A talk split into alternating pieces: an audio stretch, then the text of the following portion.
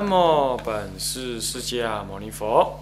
南无本师释迦牟尼佛。南无本师释迦牟尼佛。南无本师释迦牟尼佛。南无本师释迦牟尼佛。南无本师释迦牟尼佛。无上甚深微妙法，无上甚深微妙法，百千万劫难遭遇。百千万劫难遭遇。我今见闻得受持，我今见闻得受持，愿解如来真实义。愿解如来真实义。法华三昧忏仪略说，啊啊，教务长啊，各位同学、各位居士啊，大家阿弥陀佛阿弥陀佛。啊，先放掌。那么我们现在呢，用啊这个两次上课的方式，总共呢，诶三个小时的时间，要跟大家呢啊简料的介绍呢，诶法华三昧的一个修持。那么法华三昧，那么顾名思义就是修学法华经，须得三昧之仪轨方法。那么法华三昧呢，是智者大师啊，哎，入大苏山进呃求见呃慧师大师时候呢，啊慧师大师呢直接教导呃我们智者大师修学的方法。那么表面看来，法华三昧似乎就是我们一般啊所认知的那样子的一个啊忏仪呀，好，那就是你你要是翻起来，你看大体上就是呃就是念佛号啦，那修供养咯，然后等下这这这，然后表示忏悔咯，最后呢诵诵经到不了，然后就结束。表面看起来是这样子，其实呢，它是被我们一般在修忏的时候。啊，不要讲一般，就是外面在带人家共修的时候，他所做的那个行仪啊，啊，简略，所以你自己呢也就跟着简略，那就那就接着，那么拜忏就是这样照念嘛，那有什么特别嘞？那个好像好像拜忏是一种仪式，那么呢修止观跟这个仪式完全无关似的，就变成这样。我记得我出家的时候，那在那个清凉寺，他那个道场，当然了，就是哎，就讲是讲是度众生啦，其实就是建立跟居士的一些互动关系啊，当然也不错了，也很好。那么他呢，就每个月就要拜一次大悲忏。这个大悲忏非同小可啊！大悲忏在关中别院呢，民国初年以来，关中别院呢，他们的天台教学啊，早课都是都是修大悲忏，所以照说光大悲忏也算是很很有内涵，也算是呃很契机。尤其是在民间呢，都我们大家念观音菩萨念习惯了，所以念大悲咒呢，也算是一个嗯。一个很熟悉的一个法门，那么大悲忏的一个核心呢，啊，除了依着那个大悲心陀罗尼经修持以外啊，他那个这部经的那个核心呢，也确实是诵大悲咒。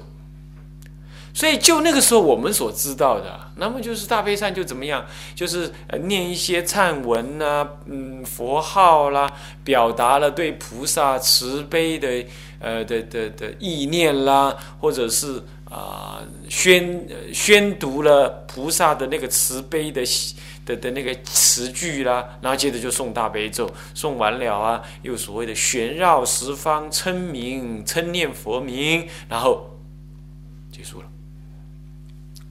那么给人的感觉就是带一堆人在那里拜啊，那种感觉啊，就拜啊，那就拜，那呼啊，嗯，然后有时候比如说呼，那么呃，那么比如呼的时候啊，要呼的优雅又要长啊，比如说，比如说我们翻开来这个那个什么呢？那个嗯，第第三呢，啊，呃，什么嘞？那个，呃，呃，第三三业供养，三业供养的时候，不是南无普贤菩萨摩诃萨吗？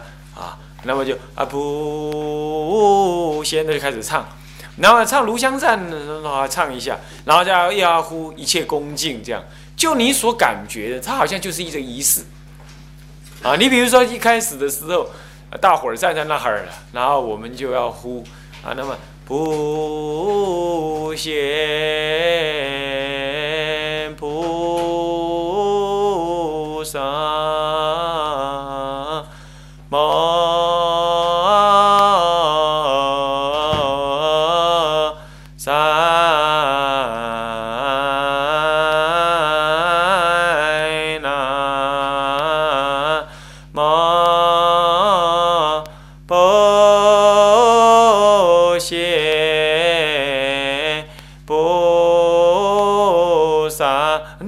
你就你你感觉怎么样？如果拜忏是这么回事儿，那你看第一嘛，哎呀，还蛮好气的；第二嘛，弄得左右邻居得要准备一下，那那那可能吵到人。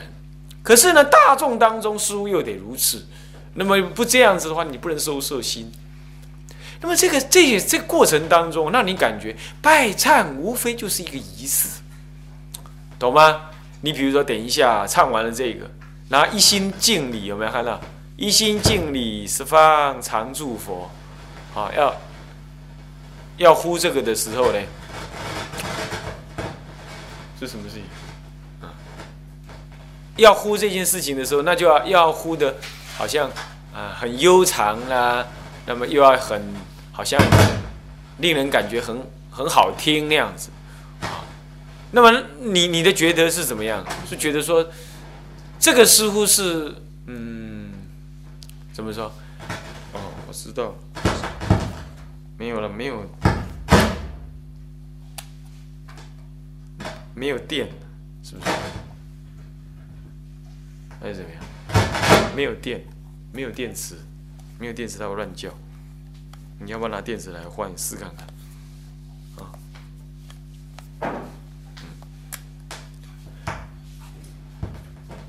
要电池，不是我的电池，这里头有电池，这个电池有没有？那么呢，比如说呃，要唱这个一切恭敬的时候呢，也是这样。所以让人感觉啊，有些出家人又是想要进修的出家人来讲，他会觉得说，嗯，那这个好像是一种仪式，又又需要唱的这个样子。所以啊，就算有些人修过忏法，他也以为呢，忏法真的就是一个应付众生的仪式。那么好一点的，甚至还认为说他消灾很管用，顶多是这样。结果呢，就不能够呢。跟我们的实践佛法呢相配合，尤其是个天台忏法，那你一定会觉得说，那这样如果这么喝喝唱唱的话，那当时智者大师难道是这样修的吗？这第一，第二呢？如果智者大师这样修，那里头那些说这样是会开悟，那是凭什么这样会开悟？这样唱唱会开悟吗？唱唱搞不好会开悟，但也绝对不是在唱而已。这里头有些前前后后的动作都要做的，所以我来这次的目的就是告诉各位说，到底这个唱法实实际上到底怎么做。第一，我先告诉各位，你不一定要唱。如果你要唱的话，那是说你慈悲，你不但自利，你还要利他，啊，你有这个想法。如果是这样子，当然，嗯，搞不好可以。也就是说，在道场里头啊。你用宣唱的方式，那么带着很多人一起共修，这是一个共修的需要啊，呃，才这样的。好，那如果呢不是为了共修，你是为了什么呢？你是为了自立的话呢，啊，根本不需要用唱的。那么因此不需要用唱的，那这样你应该怎么用心呢？啊，我们就要来告诉各位，这部忏法它分成呢。三大部分：拜忏前的准备工作，拜忏当中的试忏部分，以及，哎礼忏的部分，这样这三大部分。那么呢，在拜忏前的准备工作呢，呃，要是你是手头上有这个集注的话呢，哎，你可以看，它就是在第三三页供养之前，三页供养这，也就是第十六页啊之前。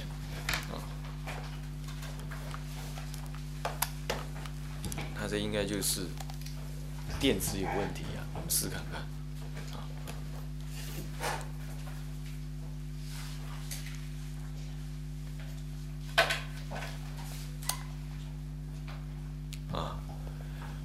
那么呢，在这之在这之前都属于拜忏的准备工作。那么到了十六页之后，第三呢三页供养开始了，是他进入禅忏堂修试忏。所以各位要了解哈，诶，这个拜法华三昧忏呢，基本上有两个空间，应该说三，应该说三个空间了。嗯，怎么讲三个空间呢？我们先看看这个它附注里头哈，诶，第几页？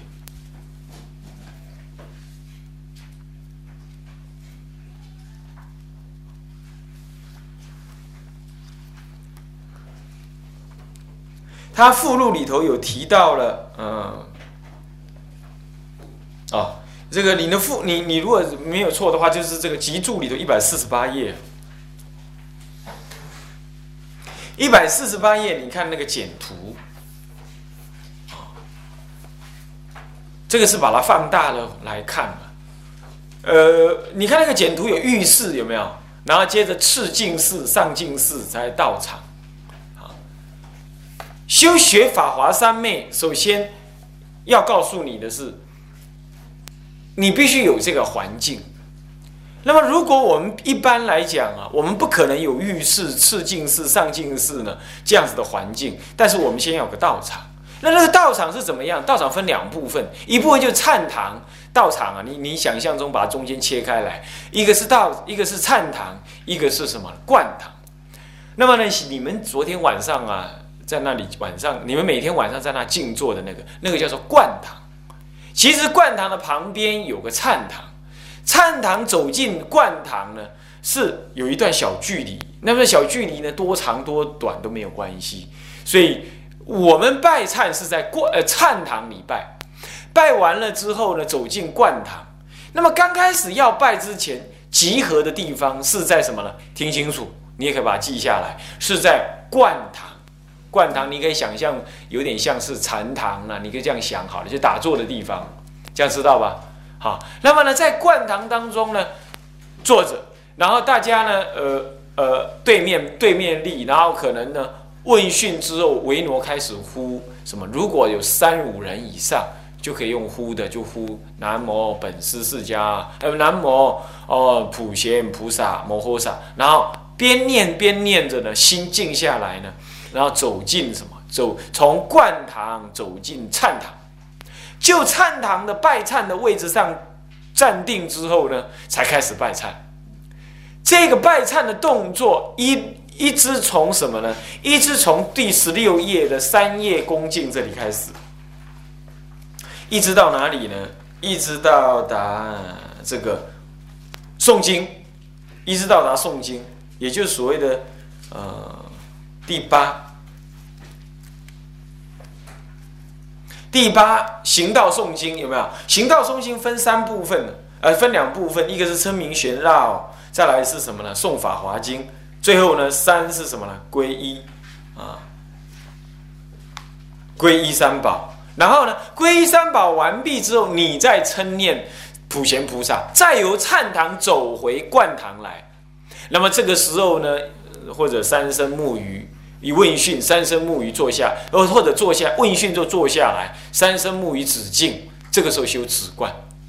那么呢，这样子叫做进入四，由四禅进入理理禅，理禅也就在观禅里头修什么呢？修所谓的实相一实相的观法，是这样，他的动作是这么做的。我再重复一遍，他事实上是在集合的时候，一人也也好，两人、三人、四人都一样。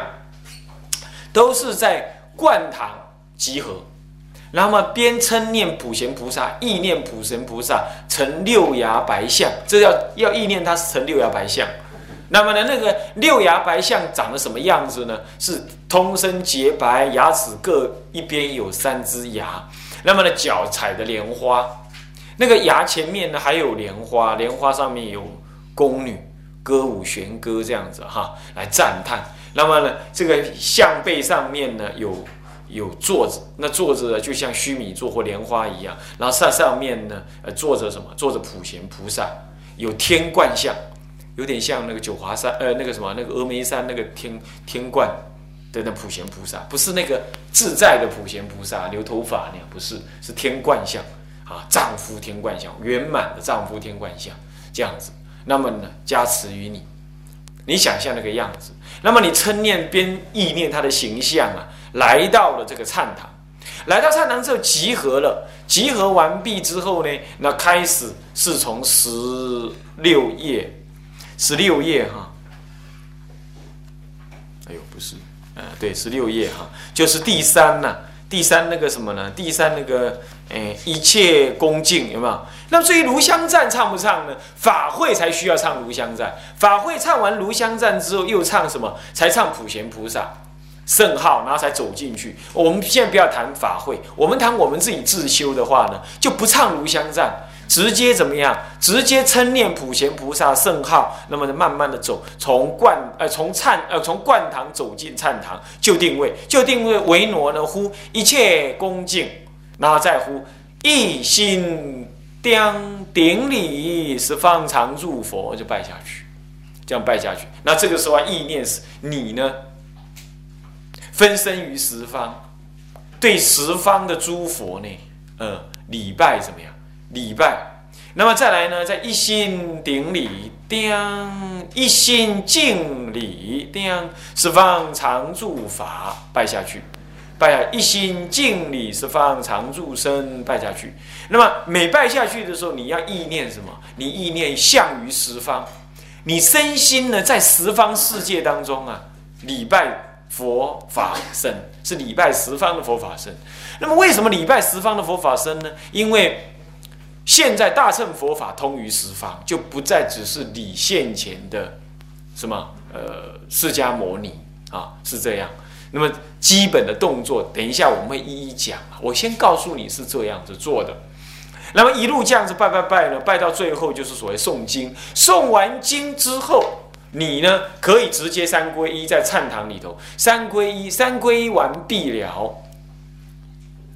再称念普神菩萨名，从忏堂走进灌堂，然后修止观。好，动作是这样。接着我们就要来谈法华三昧忏到底是怎么回事。你知道是动作大体是这样，我们就要来谈这个忏法是怎，它的思想内容是怎么样。我们知道法华三昧忏呢，是天台智者大师觐见啊慧师大师之后，在大苏山呢所修的法门。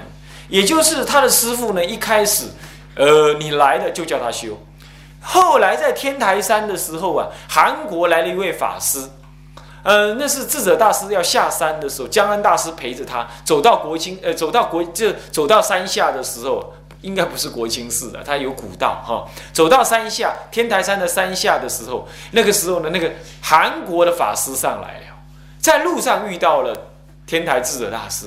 他说他要来学天台教法，那个时候智者大师要出门了嘛，那就跟他讲说：“你上，你上修禅呃华顶峰去，因为因为你大众都共住啊，你我现在不讲经，你不如先上山去哈，那么到华顶峰上去去拜法华三昧禅。”他也如法炮制的这个做法，也就是你来了，什么话别说。他大概应该是问他了有没有送过《法华经》之类的。那么呢，拜这个法华三昧忏，当然最好你送《法华经》流利的最好。如果你没有，其实也无法。呃，这为什么无法？不是我说的，不是我说。这我今天所说的一切，你都放心，都可以找到证明。在四明尊者，呃的的的住住住宿里头，以及金西大师的住宿里头，都有说到。你乃至《法华经》还送不通力，没关系。安心啦，你起码送好安乐行品就可以。那这样他就要也如法炮制，要他上山上华顶。是不是现在的华顶是我不敢说了，好要他上华顶啊，是不是有换地方我都不管，但是就是那那个地方要他去那里呢修法华三昧忏，等他回来，那有传记上曾经有这么样子的一个记载。OK，那你就可以知道这部忏法本身呢，其实对于天台的教理的理解，当然固然很重要。可是呢，其实他下手入手修的时候，可以先去修它。那你会觉得为什么是这样？这有两个原因。第一个原因呢是，今天呢那个月悟法师有跟我聊到关于戒律，他说：“哎，戒律有些有些那个那个那个那个那个文呐，也不是容易懂，那我都没有机会好好学。”意思就是说，那将因此我没办法开始持这条戒，开好像说没办法持戒。其实我很记得以前呢，我们在台湾还有这门课叫做三民主义这门课，就孙中山先生的主义，我们还要去上。那么孙先生曾经讲过这句话，他说：“这个革命啊，是所谓的知难行易，也就是说，哎呀，你不知道什么道理没关系的，你照做就对了。其实戒律是如此，天台教法呢。”在修忏这件事情来说，初期阶段确实也是如此，是知难行易的。释明尊者呢，呃，在他的著述里头提到，他说啊，呃，其实这些我都有集结在这里头。他说啊，《法华三昧忏》呢的解释啊，解释《法华三昧忏》啊，其实就是一部摩诃止观。其实要学好摩诃止观，不不顶容易。当然，除了前面你们要调熟种种天台的教相以外啊，嗯，那那个那个内在里头讲到实相的道理，相当深奥广泛，并不是那么容易。那所以说，你要去知道吗？不是那么容易。可是要真正解释好法华三昧，确实要读通什么呢？读通这个摩诃止观。可是倒过来呢，修法华三昧呢，确实这么容易。因为你只要随文专心的入观，随文专心的入观，这样子呢，即使你摩诃止观道理不懂，你透过这样拜忏的动作跟过程呢，你会消业障。消业障之后，你会专心的在某一个单点上面有所突破。这一突破了之后啊，就好像说这个乌云蔽日，本来你不晓得月亮在哪里。现在一露出一点光线来了，你就知道哦，原来月亮在那个方向上，也就是那个时候，你会对所谓的摩诃止观呢，会开始有个概念。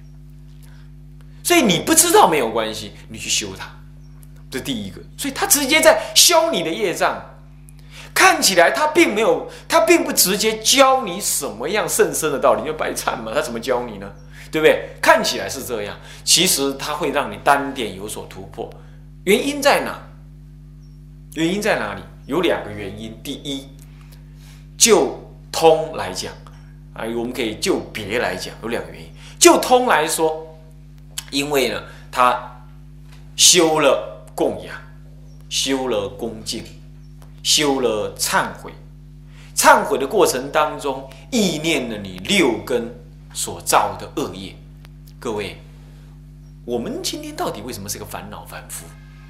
其实讲白了，就是眼睛乱看，耳朵乱听，鼻子乱闻，嘴巴乱说，身体乱做，手乱摸，心乱想。那么无量劫以来都净干这种事，然后就习惯了。所以呢，误认为自己是男，贪爱为女，所以就误认为有一个我的意念，所以你每一你这个意念就流转不息。那你又加上你爱男爱女，所以呢，你在中阴身的时候你就去投胎。呃，那你为什么想要去投胎？因为你有那个意念，想要继续做什么，继续做什么，你就不叫做不受后有。你有一种念念执着前念的念头，这叫做什么呢？叫无名原形，形原事。什么叫无名原形？就念念有一种下一个念头的动机，这叫做无名原形。无名原形不是单独的讲行动，是一种动作，是一种欲欲动的动机，这样子。所以你在中阴身为什么会投胎？为什么会投胎？为什么为什么罗汉叫做不受后有？不受有，他没有动机了，他乃至存活的动机都没有了，他完全舍弃了这个。为什么？因为看透了身体的和合相、因缘相，所以他已经了知为这个因缘和合的假象再活下去的这种动机已经没有，那种强烈的自我感已经没有。我们呢，岂止这样？我们为什么会有动机？你晚上睡觉就知道，晚上睡觉遇到老虎，你跑不？跑，对吧？我告诉你，早知道是梦中的老虎，不如躺在那让它咬，干嘛？修梦中的什么供养嘛？但你敢吗？你不敢，对不对？你在梦中仍然有求活的动机，这唯是有唯是一套的讲法，但我很直觉的告诉你，你不用学佛，你都听得懂我这个话，对吧？是不是这样子啊？你梦中遇到鬼，你是吓了个半死，这就是自我感。这种自我感其实就是无名原型。睡梦当中就是无名。那种那个不是睡本身是无名，睡梦当中有这种自我感，这种自我感会自我保护，这种念头其实就是一种无名，它就缘起行为，一种行什么叫行为？一种自我感所需要的自我保护、自我求活这样的念头，这就是无名原型的意涵。所以我们为什么造业，就是一直用错误的无名念头来起内在的错误欲动，然后呢？无量劫以来都这样做的时候，你就习以为信，所以自认有我有众生的差别。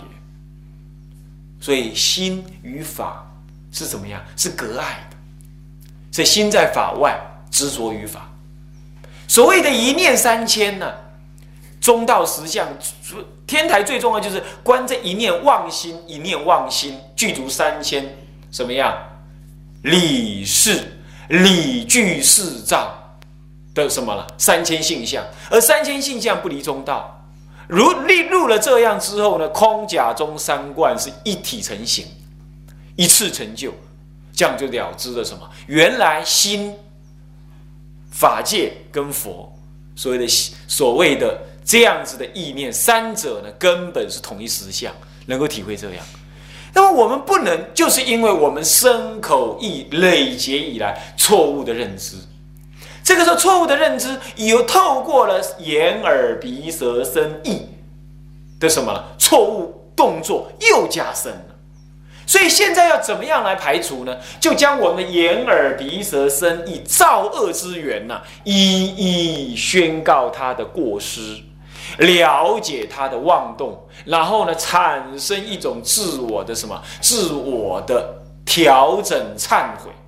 所以说你在做六根的忏悔，表面看起来只是事项上的忏，其实它也在阻挠你更增无名。他已经不让你再增加无名了，他已经一一的宣告了眼睛的过失是什么，耳朵的过失是什么，舌头的过失是什么。那也就是直接对峙的无名现在六根当中所做的错误事项，你就错误事项上来断除他的造恶，也就反映到你的什么，你的无名当中不再继续增长。所以你开始断除无名的累积。你不懂天台教观没关系。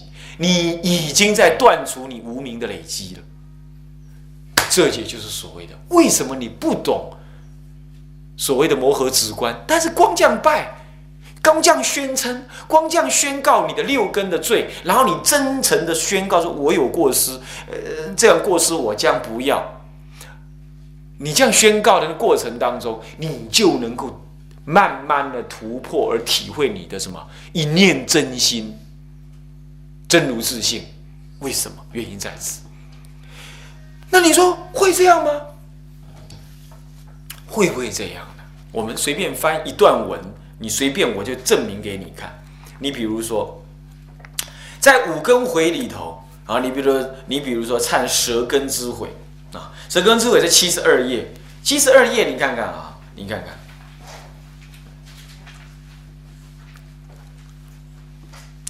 七十二页当中啊，你说你说呃呃造什么恶呢？你说你你你看七十二页第一行哈，自心忏悔。那如果是那个什么，如果是那个你没有的话，你跟旁边人看一下。你看自心忏悔，比丘众等与一切法界众生怎么样？注意哦，怎么样？怎么样？与一切法界中，等一下我会宣告。我告诉你啊，这里先按个伏笔。与一切法界中，所有的忏悔当中，都是与一切法界众生，什么意思？什么意思？什么意思？发菩提心，代替一切众生忏悔，不是只忏悔你自己，了解吗？那么怎么样？